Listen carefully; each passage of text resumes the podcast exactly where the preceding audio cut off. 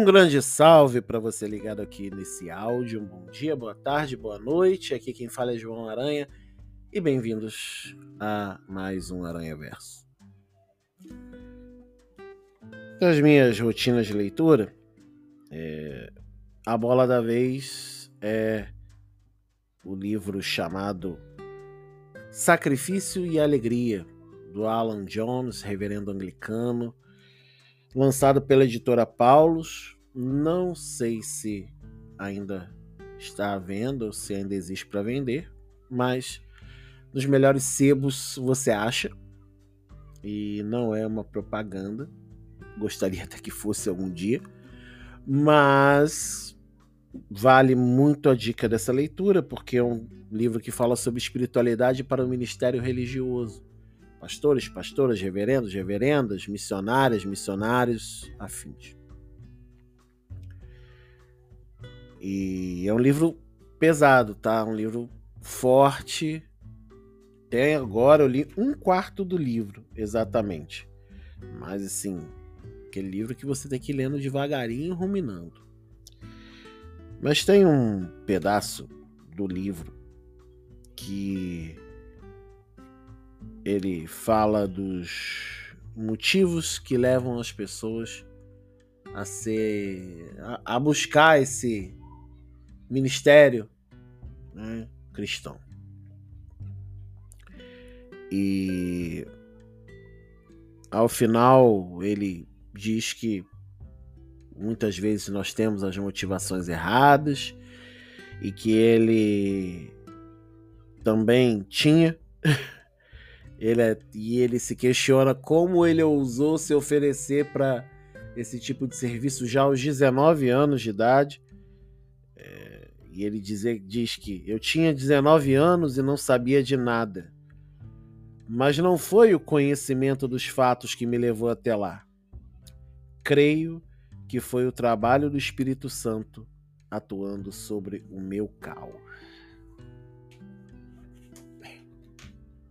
Creio que foi o trabalho do Espírito Santo atuando sobre o meu caos.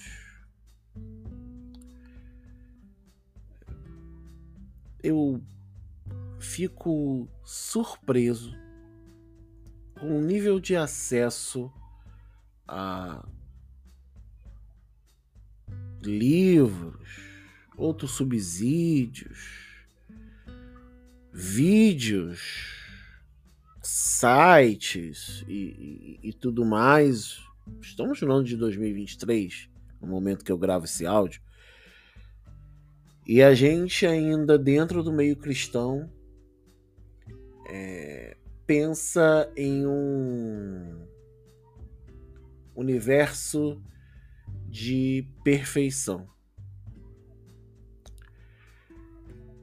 Pensa em santidade santificação, como se fosse um processo uh, miraculoso, mágico, um processo em que tivesse que criar um ser humano perfeito.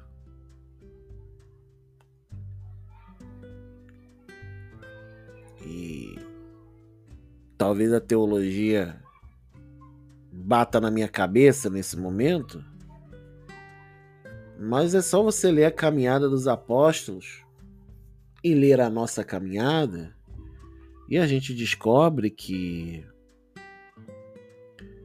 é, santificação não é sinal de perfeição. Quem está aí pensando em santificação como caminho para a perfeição, tenho que ser perfeito tenho que ser 100% do tempo bom. E se eu não for, meu Deus, vai abrir um buraco e vai me jogar no fogo e no enxofre? Vamos rever nossos conceitos. Você lê a história de Adão a Jesus, de Jesus até a gente e tirando o Deus Pai, o Deus Filho e o Deus Espírito Santo, todos tiveram suas imperfeições. Mais uma vez. Mas qual era a diferença? Talvez do que aqueles que a gente coloca como heróis bíblicos para os outros. Qual é essa diferença? A diferença em alguns deles, talvez os mais importantes, você pode pensar em Davi, a gente pode pensar em Abraão, a gente pode pensar em Paulo, em certo aspecto,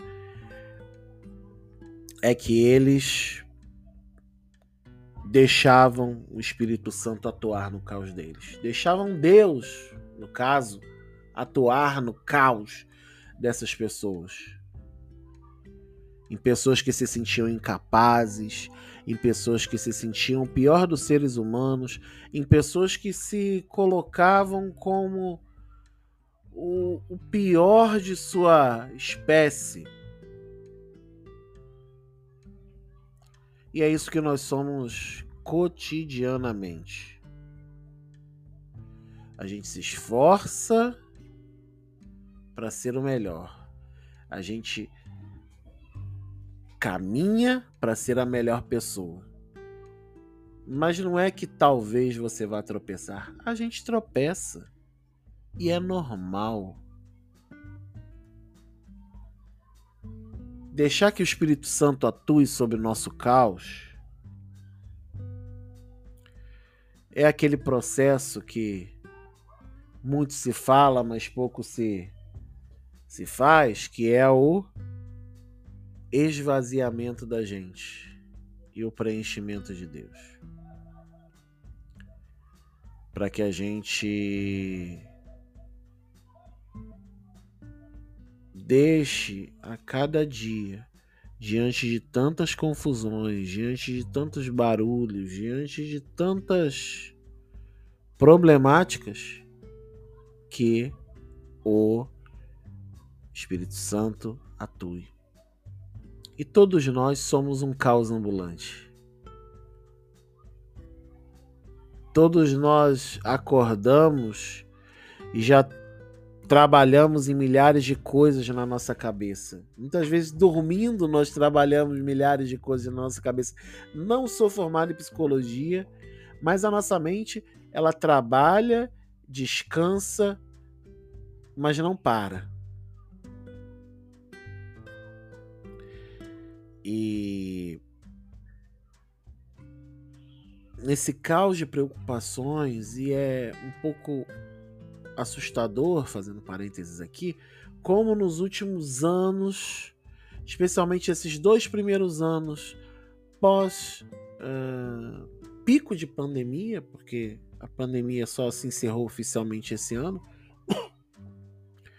Como esses dois últimos anos, especialmente, parece que as as pessoas não quiseram abraçar a calma, o freio de mão puxado.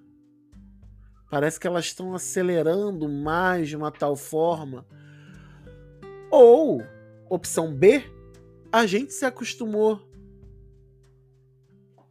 a uma coisa mais cadenciada. E a vida voltou numa celeridade como estava antes em que a gente não quer mais. Então, quantas pessoas que chegam, estou cansado, estou esgotado, estou morto, estou morta.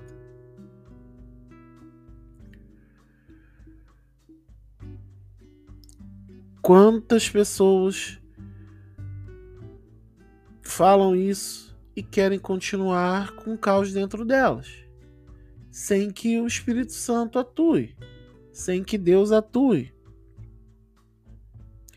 Já falei muitas vezes aqui nesse repositório de pensamentos sobre silenciar, sobre acalmar. Mas a gente sempre bate nessa tecla porque se a gente continuar a andar com esse caos dentro da gente, a gente está ferrado, a gente está lascado. E não é um talvez a gente tá. infelizmente a gente cansa de ver as pessoas tendo esgotamento, ou o famoso burnout, né? E, e a gente continua a replicar as loucuras da vida, as correrias da vida, porque tem que ter um desempenho. Aí puxando um pouco pro livro, pessoa tá na sua área de atuação, tá no seu ministério e tem que ter um desempenho, tem que chamar gente, tem que não sei que. A igreja tem que estar cheia. Esse... É gente, trabalhar no desempenho não traz o Espírito Santo para atuar no nosso caos. É até contracultural isso que eu tô dizendo. Nem sei por que eu tô dizendo isso. Mas pensando, isso é absurdo. O Espírito Santo não atua em quem tem foco no desempenho. O Espírito Santo atua no caos de quem quer vida. De quem olha, por exemplo, uma igreja que tem celebração de manhã, de tarde, de noite, de madrugada, e quer dizer, eu vou para uma celebração e depois eu vou aproveitar o meu domingo. Ou porque eu tenho essas trocentas atividades durante a semana na minha igreja, no meu trabalho, no meu, sei lá, no meu curso. E eu não consigo aproveitar um dia da semana, às vezes, com um amigo, com uma amiga. Não consigo ver uma série, um filme, ler um livro, parar para ouvir música.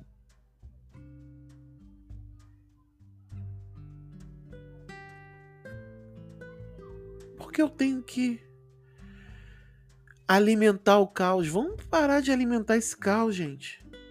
Deixa esse Espírito Santo, deixa, né? Deixa Deus trabalhar. Adorava essa expressão das pessoas dizendo: deixa Deus trabalhar. Ah, eu tenho um problema, eu preciso de ajuda. Se for em nível espiritual, procure um, uma pastora, um pastor, uma liderança competente, uma pessoa que você tenha confiança. Se você tem um problema e está indo para o nível psicológico, procure um psicólogo. Que é importantíssimo.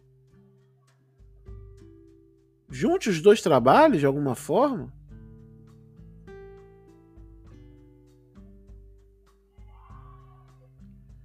Porque a gente vai se precipitando, a gente vai colocando as coisas na frente, a gente vai correndo, acelerando, voando. E o caos vai se alimentando de caos, não tem? Um abismo gera outro abismo. O caos é alimentado por caos.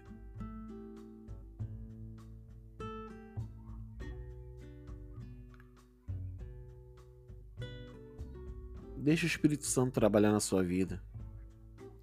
Deixa ele atuar nesse seu caos.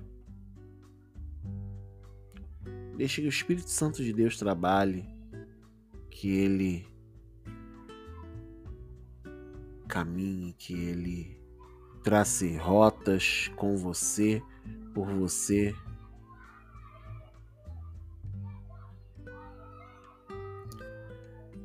Muitas vezes não parece, mas Jesus ama você. Muitas vezes não parece, mas Jesus quer a sua paz.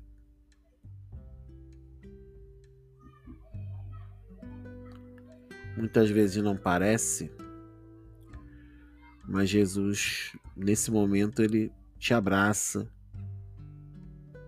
e diz aquela frase clássica: O que, que eu posso fazer por você? Conversa com ele. Coloque suas ansiedades, porque ele cuida. Lança sobre ele as suas ansiedades, porque ele cuida.